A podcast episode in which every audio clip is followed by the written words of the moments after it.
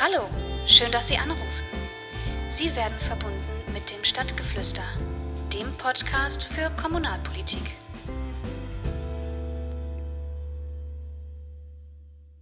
Herzlich willkommen zu einer neuen Episode vom Stadtgeflüster. Mein Name ist Timon Radeke und heute sprechen wir mit dem Bundesvorsitzenden der Jungen Union, Tilman Kuban, darüber, wer eigentlich all das mal bezahlen soll, was die Bundes- und Landesregierung gerade so als Hilfen beschließt.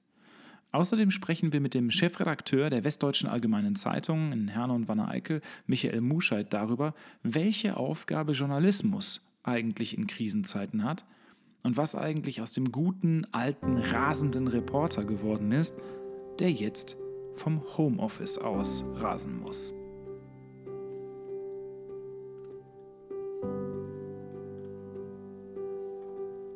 Vorab kurz die Lage in unserer Stadt zusammengefasst.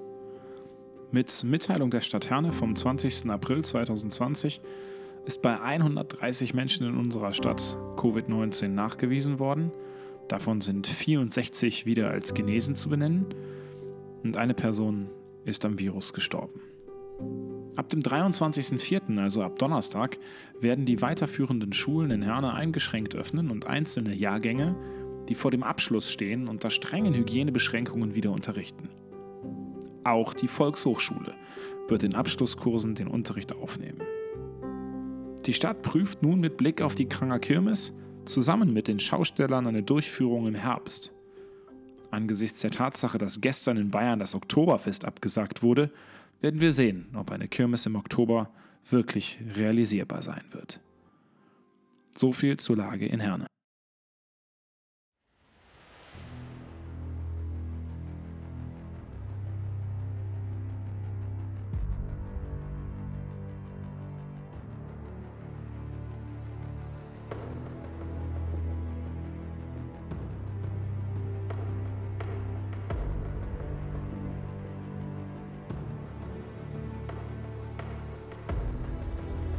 Lange Zeit konnte Annegret Kamm-Karrenbauer nichts richtig machen.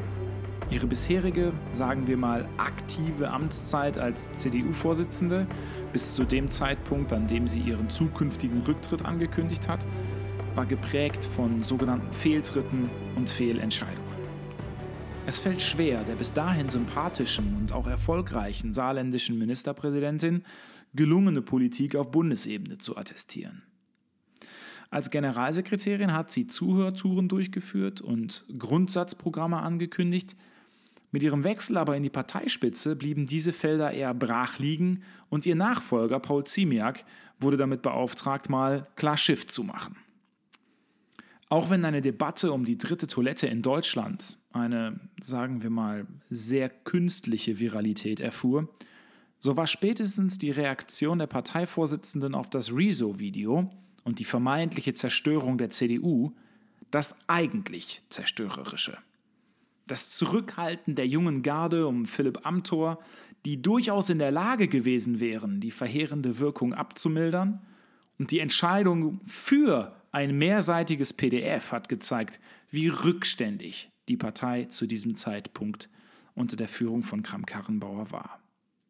Dann die öffentliche Absage gegenüber eines Ministeramtes, gefolgt von der Vereidigung als Verteidigungsministerin. Jetzt echauffiert sich die Sozialdemokratische Partei Deutschlands über AKK. Warum? Es ist nichts Neues, dass die Truppe ächzt unter den materiellen Ermüdungserscheinungen und unter dem jahrzehntelangen Kaputtsparen von Waffensystemen und Infrastruktur. Auch Ursula von der Leyen hat, das hört man in Gesprächen mit Soldatinnen und Soldaten, falsche Akzente gesetzt. Anstatt auf Ausrüstung und auf Material zu setzen, setzte von der Leyen auf Kühlschränke und Einbettstuben, um es mal etwas zu überspitzen. Nicht selten sagen dann erfahrene Soldaten suffisant, mit einem Kühlschrank können wir schlecht kämpfen. Und wir kennen zu Genüge die ewigen Streitereien um europäische Rüstungsprojekte, die dann viel Geld kosten, oft mangelhaft sind und nicht rechtzeitig einsetzbar sind. Jetzt kauft Annegret Kramp-Karrenbauer 48 amerikanische Kampfjets vom Typ Boeing F-18 Super Hornet. Die Weiterentwicklung des aus dem Film Top Gun bekannten Kampfjets soll an die Bundeswehr ausgeliefert werden und die SPD schreit auf. Hier sieht man das wirkliche Problem der deutschen Sozialdemokratie. Während sich deutsche Soldaten auf erprobtes, einsatzfähiges und zeitgemäßes Material freuen, die Einsatzbereitschaft der Luftwaffe gesteigert wird und die geopolitischen Beziehungen zwischen Deutschland und den USA gestärkt werden, ärgert sich die SPD. Nicht darüber, dass es kein europäisches Projekt gibt, das die Gelder in der EU behält, dass die europäische Verteidigungspolitik gestärkt wird und Arbeitsplätze in der Rüstungsindustrie gehalten werden, all diese Gründe wären völlig nachvollziehbar gewesen. Nein, die SPD regt sich auf, weil sie nicht gefragt wurde. Wer derlei Ego-Probleme über die im Einsatz lebensnotwendigen Voraussetzungen unserer Soldatinnen und Soldaten stellt, hat den Anspruch darauf zu regieren verwirkt.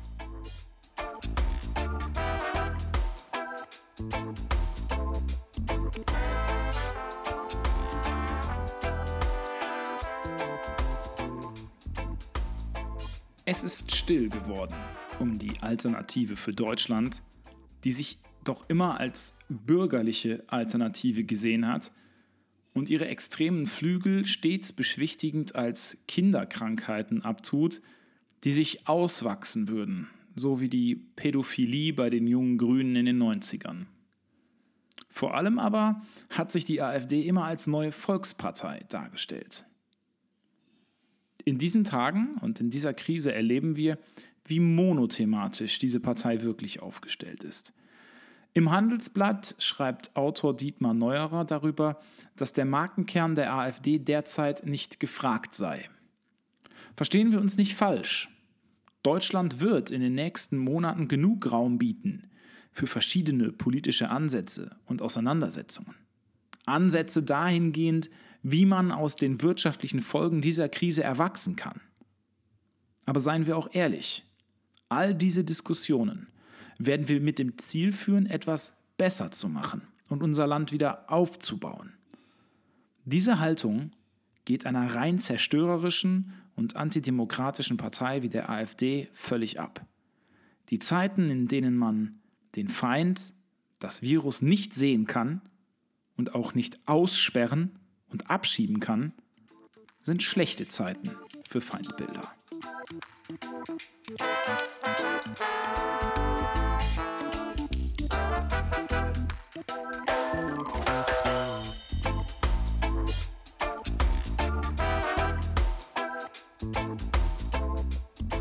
Haben Sie heute schon einen Facebook-Post abgesetzt oder eine Insta-Story gemacht? Oder vielleicht haben Sie heute vom Frühstückstisch aus ein Foto per WhatsApp an Ihre beste Freundin geschickt? Egal was Sie getan haben, Sie wissen ja sicherlich, dass Sie damit alle Rechte an Ihrem eigenen Bild verloren haben. So sagen es zumindest die allgemeinen Geschäftsbedingungen der großen Unternehmen. Diese ellenlangen Texte, bei denen wir schnell nach unten scrollen und auf Annehmen drücken, damit sie uns nicht länger aufhalten. Und machen wir uns nichts vor, kein Kettenmailing, das Sie in Ihrer Facebook-Timeline teilen, um dem zu widersprechen, wird daran etwas ändern. Das Robert Koch Institut hat letzte Woche eine App auf den Markt gebracht, also in die entsprechenden App Stores, mit deren Hilfe Sie mit Ihrer Fitbit oder Smartwatch Daten für die Corona-Forschung zur Verfügung stellen können. Sie werden quasi zum Datenspender. Sie werden anonymisiert, bekommen eine Nummer und können diese Daten auch abrufen. Weiterhin diskutiert momentan die ganze Republik über den Einsatz von Apps zur Kontaktnachverfolgung, also einer digitalen Möglichkeit, die Menschenleben retten kann und dazu dienen soll, Todesfälle und Infektionsausbreitung zu verringern. Das funktioniert quasi so, dass wenn Sie jetzt einen Corona-Fall in Ihrer Umgebung hatten, Sie dann eine Nachricht bekommen, die Sie dazu auffordert, sich zu melden, weil Sie mit der entsprechenden Person in Kontakt waren. Wie dem auch sei, die deutsche Öffentlichkeit ist empört und man stellt sich förmlich vor, wie Gesundheitsminister Spahn am sonnigen Sonntagmorgen bei einem gemütlichen Kaffee und einem schelmischen Lächeln à la Mr. Burns am Küchentisch steht und die Bewegungsdaten von Max Mustermann kontrolliert. Wann er zum Klo gegangen ist, wann er seine Frau getroffen hat und so weiter und so weiter. Datenschutz ist in Deutschland ein hohes Gut. Und sicherlich muss eine derartige Debatte geführt werden. Es müssen Regeln aufgestellt werden, wie mit der Währung des 21. Jahrhunderts, mit unseren Daten, umgegangen wird. Und Maßgaben klar definiert werden, unter denen diese Daten verwendet werden dürfen.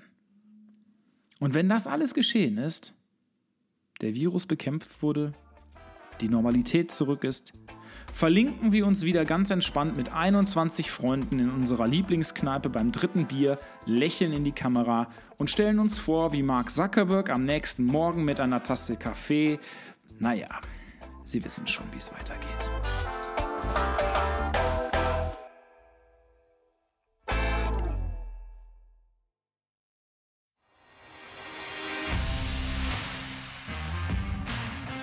Wie schnell man auf Krisen reagieren kann, hat die Junge Union Deutschlands in diesen Wochen gezeigt. Die Junge Union ist europäisch die größte politische Jugendorganisation. Sie sieht sich selbst in der Tradition von Ludwig Erhard und Helmut Kohl und vereint das christlich-soziale mit den marktliberalen Tendenzen der Partei. Während der Flüchtlingskrise 2015 und im Streit zwischen Merkel und Seehofer kam der Jungen Union eine besondere Wichtigkeit zu, weil sie als Jugendorganisation von CDU und CSU die Fäden der auseinanderdriftenden Parteien zusammengehalten hat. Mit Erfolg, wie wir heute wissen. Die Junge Union musste in dieser Zeit handeln und hat dies auch getan. Genau wie in der Corona-Krise. Innerhalb weniger Stunden startete die Junge Union das Format Einkaufshelden, bei dem Mitglieder, aber auch nicht parteigebundene junge Menschen sich registrieren konnten und für ältere Menschen der Risikogruppe Einkäufe erledigten. Sie ist aber nicht nur Unterstützer.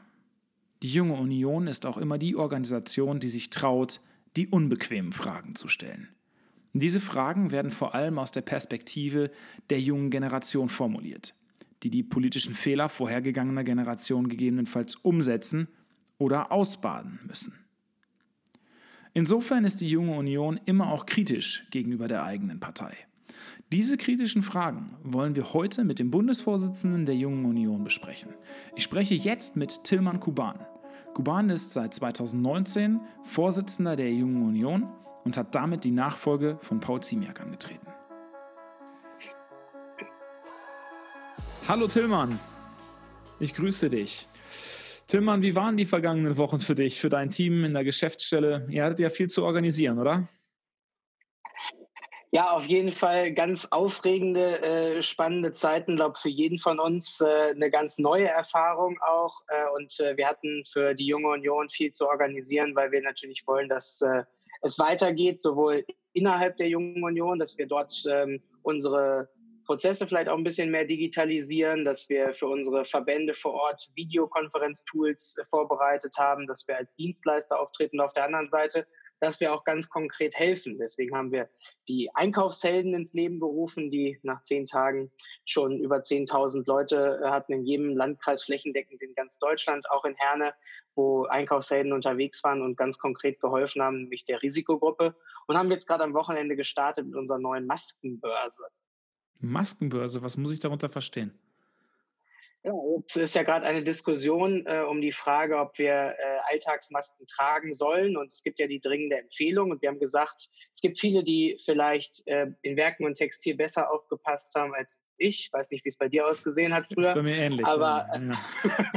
dann äh, gibt es vielleicht Leute, die eher so einen, äh, die äh, aus einer Maske basteln können. Und wir wollen äh, denen die Möglichkeit geben, diese dann auch an den Mann, an die Frau zu bringen, dass sie die erwerben können für einen kleinen Preis oder aber vielleicht cool. auch verschenken, je nachdem. Und da haben wir jetzt, wollen wir diejenigen, die Masken anbieten können, mit denjenigen zusammenbringen, die, ähm, die vielleicht welche suchen. Sehr cool. Äh, sag mal, wie bewertest du die Situation im Moment? Ähm, ich habe letzte Woche mit dem CDU-Generalsekretär gesprochen. Er sprach von einem äh, Vertrauensvorschuss. Wir wissen alle, Umfragewerte sind jetzt keine Wahlergebnisse. Aber wehren tut man sich ja auch nicht gegen die positiven Nachrichten, oder? Also es zeigt sich in dieser Krise wieder einmal mehr, dass äh, man der CDU vertraut, äh, wenn es wirklich hart auf hart kommt. Und äh, das ist etwas, was äh, uns dann auch auszeichnet, dass wir als, mhm. vertra als vertrauenswürdig äh, angesehen werden. Das zeigt sich momentan in den Umfragen. Aber erstmal geht es jetzt vor allem nicht um Umfragen oder um Wahlen, sondern darum, die Pandemie einzudämmen. Und da machen insbesondere auch äh, Angela Merkel allen voran, aber natürlich auch Jens Spahn äh, und auch die Ministerpräsidenten um Armin Laschet in Nordrhein-Westfalen und viele weitere einen sehr hervorragenden Job, der dann auch honoriert wird. Ähm, du hast gerade schon erwähnt, dass die junge Union, ich habe es auch in meinem Einspieler gerade schon gesagt, sehr, sehr schnell ähm, unterwegs war, äh, zu helfen und sehr, sehr schnell innerhalb, fast schon innerhalb von ein paar Stunden diese Einkaufshelden ins Leben gerufen haben. Was, was denkst du, was macht diese Krise mit dem Generationenverständnis? Ähm, ihr wart die Ersten, die ohne Wenn und Aber und dann eben auch deutschlandweit reagiert haben. Und ähm, äh, verändert sich gerade in Deutschland das Gesellschaftsgefüge, gerade zwischen den Generationen Jung und Alt? Wie siehst du das? der Zusammenhalt in Deutschland ist schon gestärkt worden. Man denkt mehr darüber nach, treffe ich mich jetzt mit meiner Oma, macht es jetzt Sinn, vielleicht einen bekannten Menschen, der im Altenheim liegt, wirklich zu besuchen oder rufe ich den nicht vielleicht einfach mal an, wenn es irgendwie geht, vielleicht auch über Videotelefonie oder ähnlichem. Mhm. Und äh, man macht sich viel mehr Gedanken um andere. Man überlegt sich, wenn ich jetzt äh, in der Bahn sitze, äh, setze ich mir nicht vielleicht lieber eine Maske auf, äh, um andere zu schützen. Wie wir wissen, äh, liegt das äh, Durchschnittsalter derjenigen, die versterben, äh, auch an Corona, äh, bei 82 Jahren. Und von daher dürfte unsere Generation sicherlich weniger betroffen sein, aber wir machen uns mehr Gedanken um die anderen und das sollten wir natürlich genauso wie viele andere Dinge, die wir jetzt gerade lernen als Gesellschaft, vielleicht auch mitnehmen in die Zeit nach der Corona-Pandemie. Hm. Die heftigsten Debatten, die jetzt politisch geführt werden, sind ja Debatten um die sogenannte Exit-Strategie. Da kommt jetzt auf einmal auch wieder die Opposition äh, auf den Plan, die man in den letzten Wochen natürlich ähm, fast gar nicht wahrgenommen hat.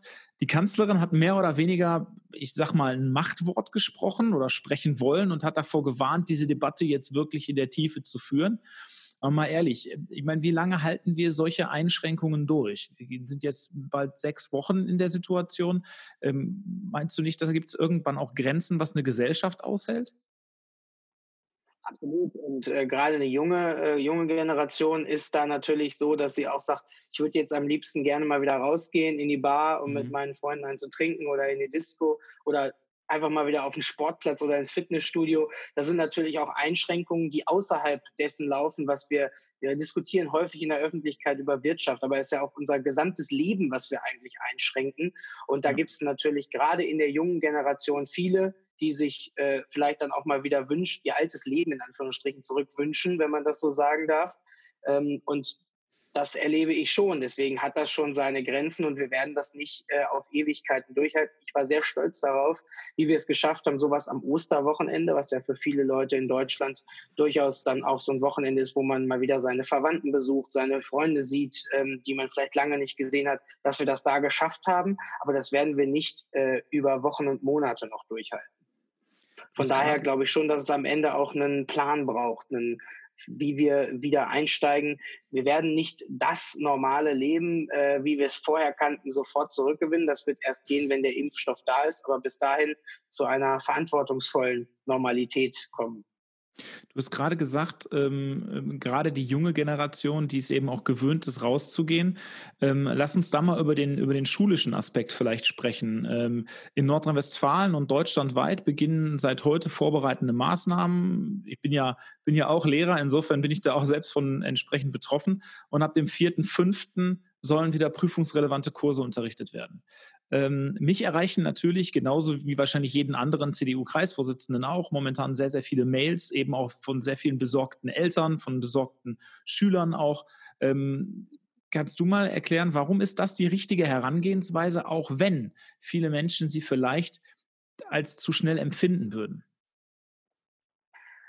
Als allererstes gucken wir natürlich auf diejenigen, die jetzt Abschlussprüfungen haben, sei es Abiturprüfungen oder andere Abschlussprüfungen. Auch in der Berufsschule äh, sind ja äh, Prüfungen, die bisher ausgesetzt worden sind oder noch nicht geschrieben werden.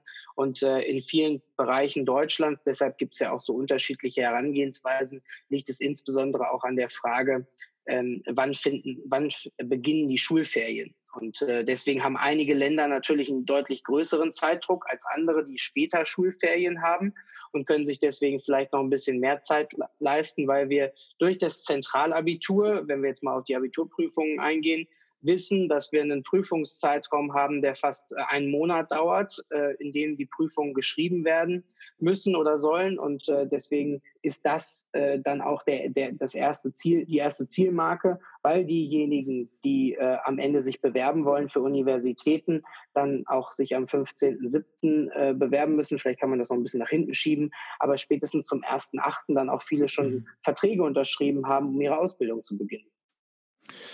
Ähm, da müssen natürlich jetzt die Schulen auch entsprechend ausgestattet werden. In erster Linie ist das natürlich erstmal Schulträgeraufgabe. Wir erleben aber momentan auch in der Wirtschaft einen, einen, einen heftigen Geldregen. Ich nenne es jetzt mal so salopp. Ähm, vor wenigen Wochen habe ich mit, äh, mit Matthias Hauer aus dem Finanzausschuss des Bundestages hier gesprochen. Und Matthias hat die Sicht vertreten, dass wir uns das jetzt leisten können, weil wir vorher so gut gewirtschaftet haben. Und es wurde ja vorher auch von einer ähm, von den politischen Gegnern häufig so die schwarze Null als Dogma vorgehalten. Ähm, jetzt hat sich das offensichtlich auch gelohnt, dass wir, das, äh, dass wir die schwarze Null so vehement verteidigt haben.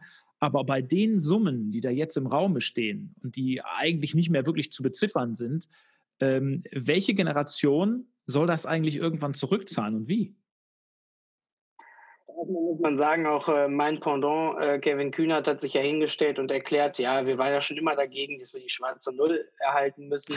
äh, und äh, dass äh, diejenigen jetzt ganz groß Reden haben, die sollten sich dann mal angucken, dass wir in Deutschland eine Staatsverschuldungsquote von 60 Prozent haben, während die Italiener über 130 Prozent haben. Und deswegen können wir uns diese schnellen, auch unbürokratischen Hilfen leisten. Und man muss ja vor allem mal eins sagen, das, was viele Leute dem Staat nie zugetraut haben, nämlich dass er schnell für Hilfe sorgt. Das ist in diesem Falle eingetreten in weiten Teilen. Sicherlich ist es noch nicht perfekt.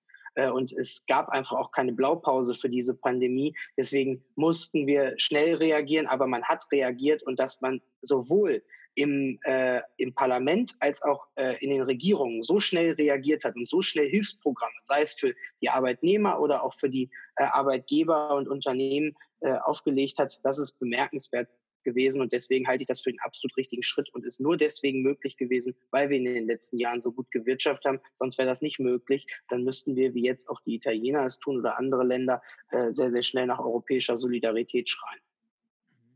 Und wie zahlen wir das irgendwann zurück? Das ist eine große äh, Frage und natürlich wird es äh, vor allem um unsere Generation, wahrscheinlich auch noch ja. die nachfolgenden Generationen gehen.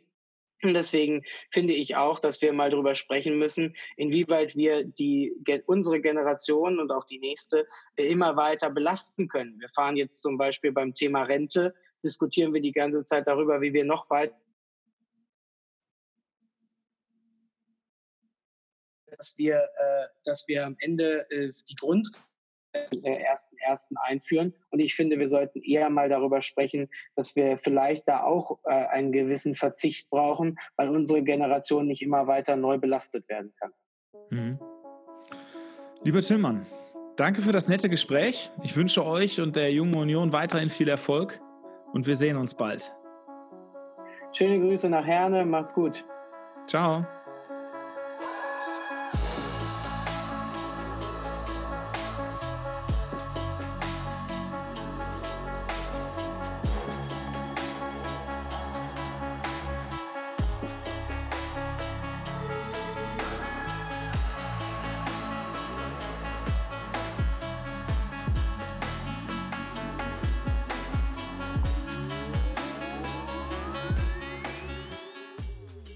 Ich an Journalisten denke, denke ich an Reporter.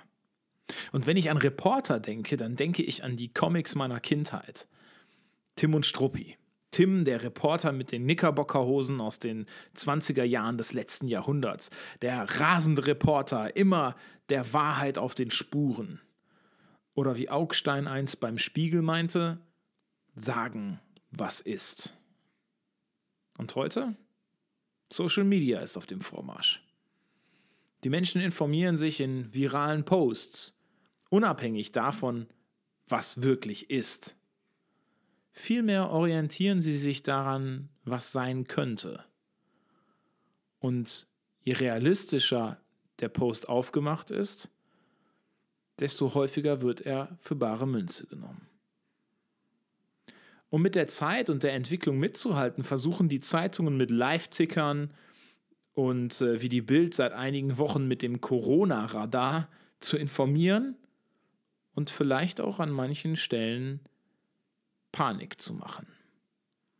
Und die Menschen, die früher mit Stift und Block immer da waren, wo es sprichwörtlich brannte und Hintergründe geliefert haben, sitzen nun im Homeoffice und machen aus ihrer Arbeit eine Story, so wie die Watz, die letztlich über den Alltag im Homeoffice berichtete. Welchen Mehrwert können die Journalisten, besonders unsere Lokaljournalisten, dem normalen Bürger, der zu Hause sitzt, noch bieten? Darüber spreche ich mit Michael Muscheid, Chefredakteur der Watz Herne und Wanne Eickel. Hallo, Herr Muscheid. Ja, Herr Radicke, schönen guten Tag. Es ist sehr schön, ähm, dass ich jetzt endlich mal mit einem Profi hier sprechen kann. Ähm, ich fühle mich irgendwie so ein bisschen wie in einer verkehrten Welt, wenn ich darüber nachdenke, dass normalerweise Sie oder Ihre Kollegen diejenigen sind, die was von mir wissen wollen oder ein Statement von mir erfahren hm. wollen. Umso mehr freue ich mich, dass ich Sie heute in meinem Podcast begrüßen darf. Ähm, erstmal gehe ich davon aus, wir haben ja gerade schon mal kurz gesprochen, es geht Ihnen gut, es ist gesundheitlich alles äh, äh, unbedenklich. Sie sind ein bisschen erkältet, aber das ist eine normale Erkältung, nehme ich an. Genau, hat nichts mit Corona zu tun, hoffentlich. Äh, ich meine, das kann sich natürlich noch ein wenig entwickeln, aber nein, gehe ich mal nicht von aus. Alles gut. Gut. Ähm, wie hat sich in den, in den letzten Wochen, gerade auch in den letzten Wochen des sogenannten Lockdowns, das ist ja so ein, so ein Begriff, den wir jetzt immer häufiger verwenden, wie hat sich Ihre persönliche Arbeit in den letzten Wochen verändert? Ja, sie ist natürlich äh, ganz anders geworden jetzt. Also ähm, wir sind ähm, in Herne ja sechs Reporter bei der WLZ. Wir haben noch einen Lokalsportkollegen und wir sind jetzt alle zu Hause. Wir machen also jetzt die klassische äh, äh Homeoffice und ähm, sitzen alle quasi den ganzen Tag vor unseren PCs äh, zu Hause. Äh, ich in meinem Schlafzimmer, wo ich jetzt hier einen Schreibtisch aufgebaut habe, den ich mir von meinem äh, mittleren Sohn geliehen habe. Und ähm, so hat jeder sich zu Hause sein Plätzchen gesucht, der eine mit äh, Kind, der andere ohne Kind. Ähm, aber gleichwohl, wir sind äh, immer noch ein wenig in Herne unterwegs. Wir fahren dann raus und äh, schauen uns vor Ort immer noch an, äh, wie so die Lage ist. Würden Sie sagen, die Krise verändert den Journalismus? Tja, ähm, ich hätte äh, insofern nichts dagegen, als dass sie vielleicht, äh, ähm, dass wir vielleicht ein paar mehr äh, äh, Leser gewinnen könnten. Das wäre natürlich gar nicht mal schlecht. Mhm. Ähm, es ist ja so, ähm, dass wir immer schon ähm, ähm hinterher waren, äh, unsere Leser äh, zu kriegen. In letzter Zeit immer mehr, weil die Anzeigen ähm, ja auch rückläufig sind, äh, äh, nicht die Anzeigen rückläufig sind, äh, rückläufig sind, aber der Lesermarkt, der ist ja auch äh, nicht mehr der, wie er mal früher war, als wir noch die Abonnentenzahlen hatten. Ähm, heute äh, arbeiten wir völlig anders. Ich hätte jetzt nichts gegen ein, äh, ein Revival oder sowas, aber ähm, wenn die Corona-Krise gezeigt, dass äh, unsere Zeitung äh, wichtiger ist, äh, um das Leben zu beschreiben in Herne, dann hätte ich ja jetzt gar nichts gegen. Mhm. Wir erfahren ja momentan, dass sich, ähm, dass sich zum Beispiel der Schulsektor, also der ganze Bildungssektor, muss sich jetzt zwangsläufig relativ schnell digitalisieren. Ähm, das haben wir in den letzten Wochen erlebt. Ähm, das geht auf einmal, wenn es notwendig ist, relativ zügig. Ähm, jetzt ist das ja beim Journalismus so, dass wir schon seit Jahren auch Online-Zeitungen haben. Wir haben E-Paper, es gibt äh, verschiedene Angebote. Erleben Sie trotzdem mhm. jetzt gerade in den letzten Wochen noch, eine, noch mal eine Veränderung der ganzen Situation? Arbeiten Sie da noch mal anders? Arbeiten Sie da digitaler? Ist die Vernetzung da eine andere? Ja, es ist ja immer, äh, immer schon so gewesen, dass wir uns nach, äh, nach unserem Publikum gerichtet haben und früher haben wir klassisch Zeitung gemacht. Ähm, ähm, heute produzieren wir immer mehr Inhalte. Das heißt, wir gehen äh, äh immer mehr ins Internet auch rein. Äh, die Internet, äh, die Inter Inhalte, die, ähm, die ähm, präsentieren wir auf watz.de, die ähm, ähm, präsentieren wir im E-Paper, auf Facebook, aber auch in der guten alten Zeitung. Und die, die Abläufe haben sich bei uns äh, immer mehr äh, dem angepasst. Also früher haben wir beispielsweise äh, äh, spät angefangen und haben eine Zeitung gemacht, die wurde abends gedruckt, da hatten wir Zeit zum Recherchieren. Und ähm, heutzutage mhm. ist es so, dass wir früh beginnen müssen, den ganzen Tag ähm, unsere Inhalte produzieren. Und ähm, da äh, werden wir zwangsläufig immer schneller. Trotzdem bleiben wir natürlich gut bei der Sache, recherchieren gründlich. Und jetzt in Corona-Zeiten ist es so, dass die ähm, Lage es natürlich auch erfordert, dass wir den ganzen Tag am Ball sind. Also nicht erst mhm. ähm, irgendwie in Ruhe recherchieren, um am nächsten Tag eine Zeitung zu machen. Wir müssen sofort rausgehen, wenn der Wertstoffhof ähm, nach einem Monat aufmacht, morgens um, um 8 Uhr müssen wir morgens da sein. Äh, wenn die Läden wieder öffnen, dann müssen wir in die Stadt gehen und müssen vor Ort sein, gucken, wie die Lage ist. Äh, in, Wanne, aber auch in Herne, müssen mit den Menschen sprechen, mit den Ladenbesitzern. Und das muss auch ganz schnell raus. Und wenn der Oberbürgermeister ähm, die Corona-Zahlen, die aktuellen, ähm, ähm, bekannt gibt, dann müssen wir uns die anschauen, müssen sofort äh, äh, darauf reagieren, online stellen. Und am nächsten Tag sind sie natürlich auch in der äh, äh Zeitung zu lesen. Das heißt, sie sind den ganzen Tag unterwegs, müssen den ganzen Tag recherchieren und das auch ähm, ähm präsentieren können. Ne? Würden Sie sagen, dass sich dadurch der Journalismus ein Stück weit verändert hat, insofern, als dass wir ähm, weg von einer, ich sage es jetzt mal so äh, ganz, ganz platt, Sie dürfen mir da natürlich jederzeit und gerne widersprechen, dass wir da weg von einer von einem Qualitätsjournalismus, der sich Zeit lassen konnte, der in Ruhe Quellen recherchieren konnte, der sich nochmal rückversichern konnte, hin zu einem Journalismus gekommen sind, der sehr schnell ähm, und an manchen Stellen auch mal fünfe gerade sein lässt. Also gerade wenn man sich anschaut, dass wir im Internet ja sehr, sehr viele sogenannte Live-Ticker haben, die dann quasi um 17.03 Uhr wird irgendetwas berichtet, was gerade mal irgendwo vermeldet wurde, ohne teilweise wirklich sicher zu gehen, ist das eine gesicherte Information? Mhm. Ähm, allgemein betrachtet würde ich Ihnen recht geben. Ähm, was uns betrifft, äh, muss ich natürlich widersprechen.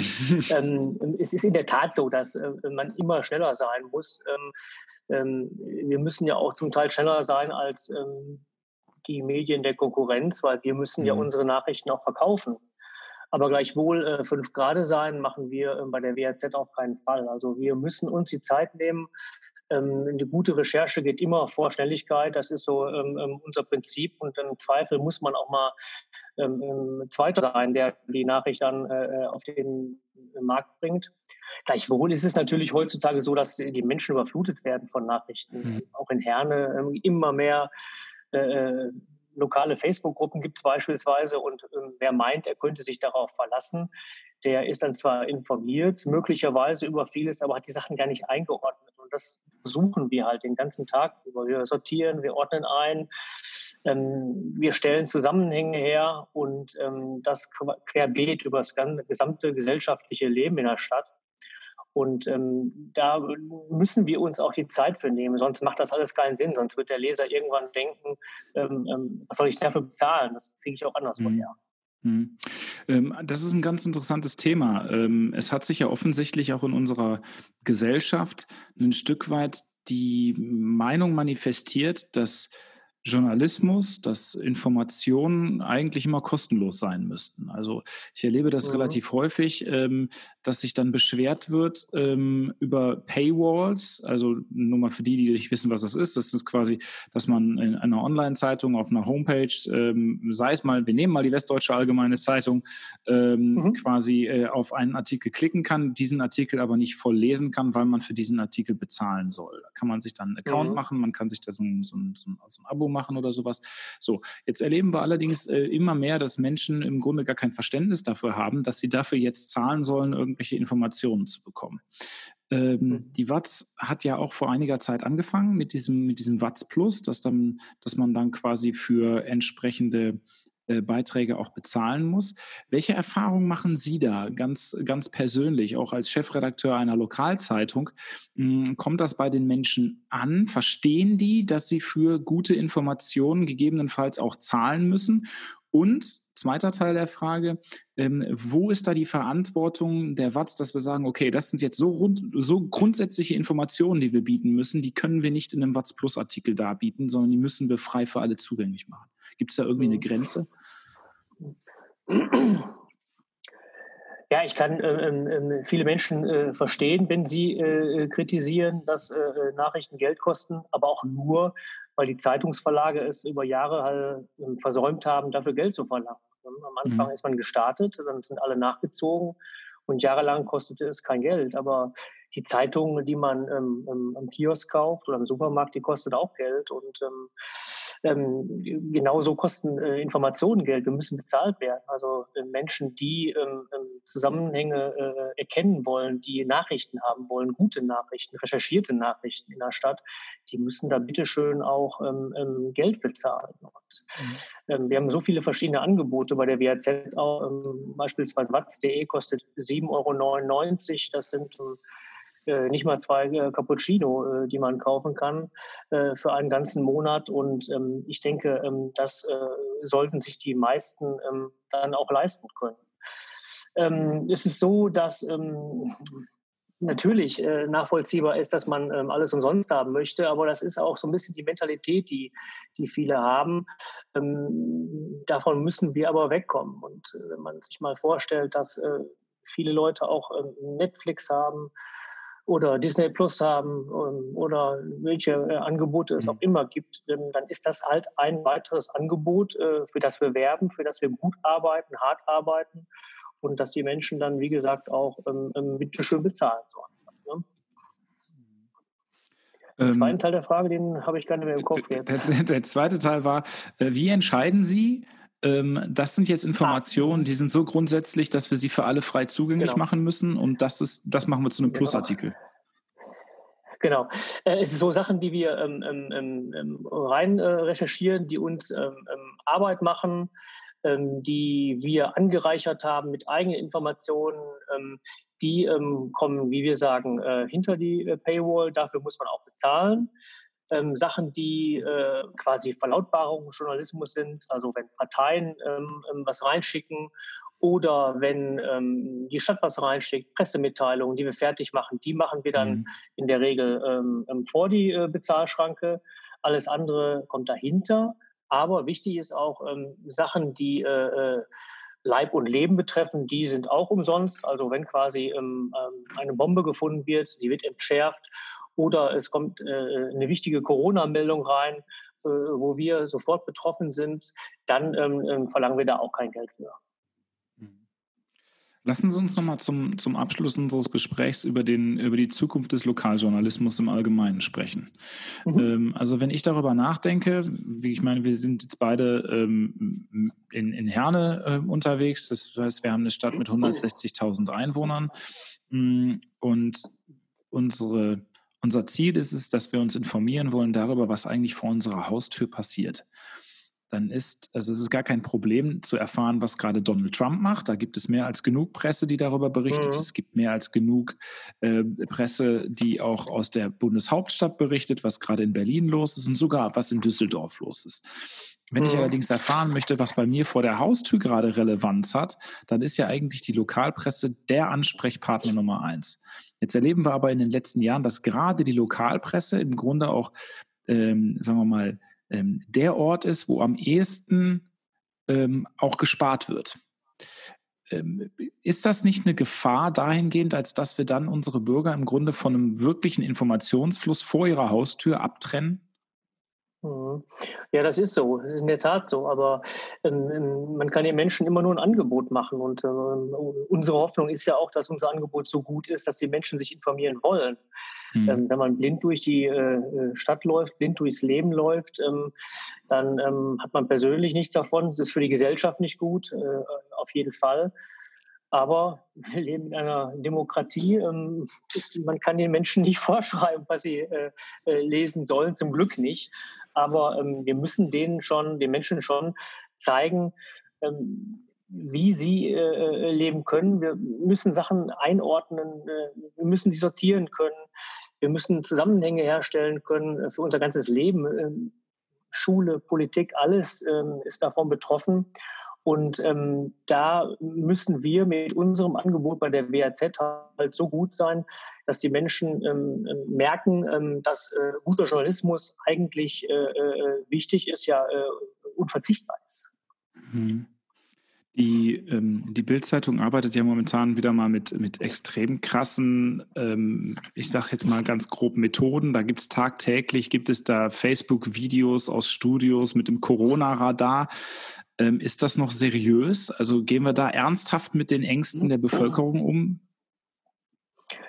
Ja, ich möchte jetzt keine Kollegenschelte hier äh, ähm, betreiben. Ähm, jedes Medienunternehmen hat ja seine eigenen ähm, Zeitungen und ähm, Internetportale. Äh, wir fahren so nicht. Äh, wir haben ja unsere unterschiedlichen ähm, Wege auch, um unsere Leser zu erreichen. Ähm, sei es die gedruckte Zeitung, aber natürlich auch unsere ganzen ähm, Angebote, die man im Internet abrufen kann. Aber äh, wir müssen äh, auch zeigen, dass unsere Texte im Internet stehen, äh, sei es über gute Fotos, oder über eine gute Einleitung, aber natürlich auch über die Überschrift. Und ähm, ich denke mal, ähm, ähm, neugierig machen ist erlaubt ähm, bei uns, ähm, aber natürlich haben wir eine Verantwortung und machen da äh, kein äh, Clickbaiting bei uns. Ähm. Wir wollen Leser informieren mit Überschrift vorspannen, aber äh, wollen sie jetzt hier nicht nerven und ärgern äh, so sehr, dass sie dann auf irgendwelche Texte klicken und dann hinterher ähm, äh, merken, dafür hätte ich äh, eigentlich ja kein äh, Abo abschließen wollen. Mhm. Verstehe. Wie lange sitzen Sie noch im Homeoffice? Haben Sie eine Perspektive, wann Sie wieder raus können? Tja, ja, mal gucken. Also ich würde mal sagen, es könnte noch einige Wochen dauern. Ähm, einerseits ist es sehr schade, weil die Gespräche natürlich fehlen, die Diskussionen auch über Themen, ähm, Gespräche mit Kollegen äh, über Café. Ähm, aber wenn ein Gutes äh, an dieser ganzen Sache dran sein sollte, dann ist es das, äh, dass wir jetzt merken, Homeoffice geht auch ganz gut. Also die Technik äh, bei uns funktioniert eigentlich sehr gut. Wir kommen ganz gut klar mit all diesen kleinen Fehlern, die man so hat.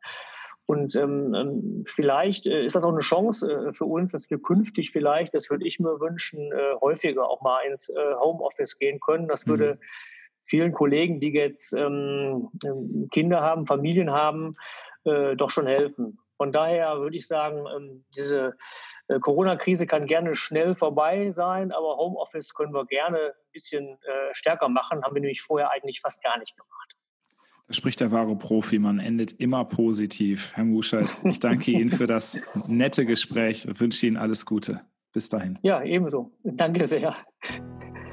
So, das war's, wie wir hier sagen. Oder haben wir jetzt? Mit anderen Worten, das war das Stadtgeflüster für diese Woche. Danke fürs Zuhören. Es wenden sich jetzt wöchentlich Menschen aus ganz Deutschland an mich, die diesen Podcast hören und sich manchmal etwas weniger Herne wünschen würden. Naja, da müsst ihr durch. Wenn ihr nicht nach Herne kommt, kommt Herne eben in die Welt. Bis nächste Woche. Macht's gut. Bis dahin.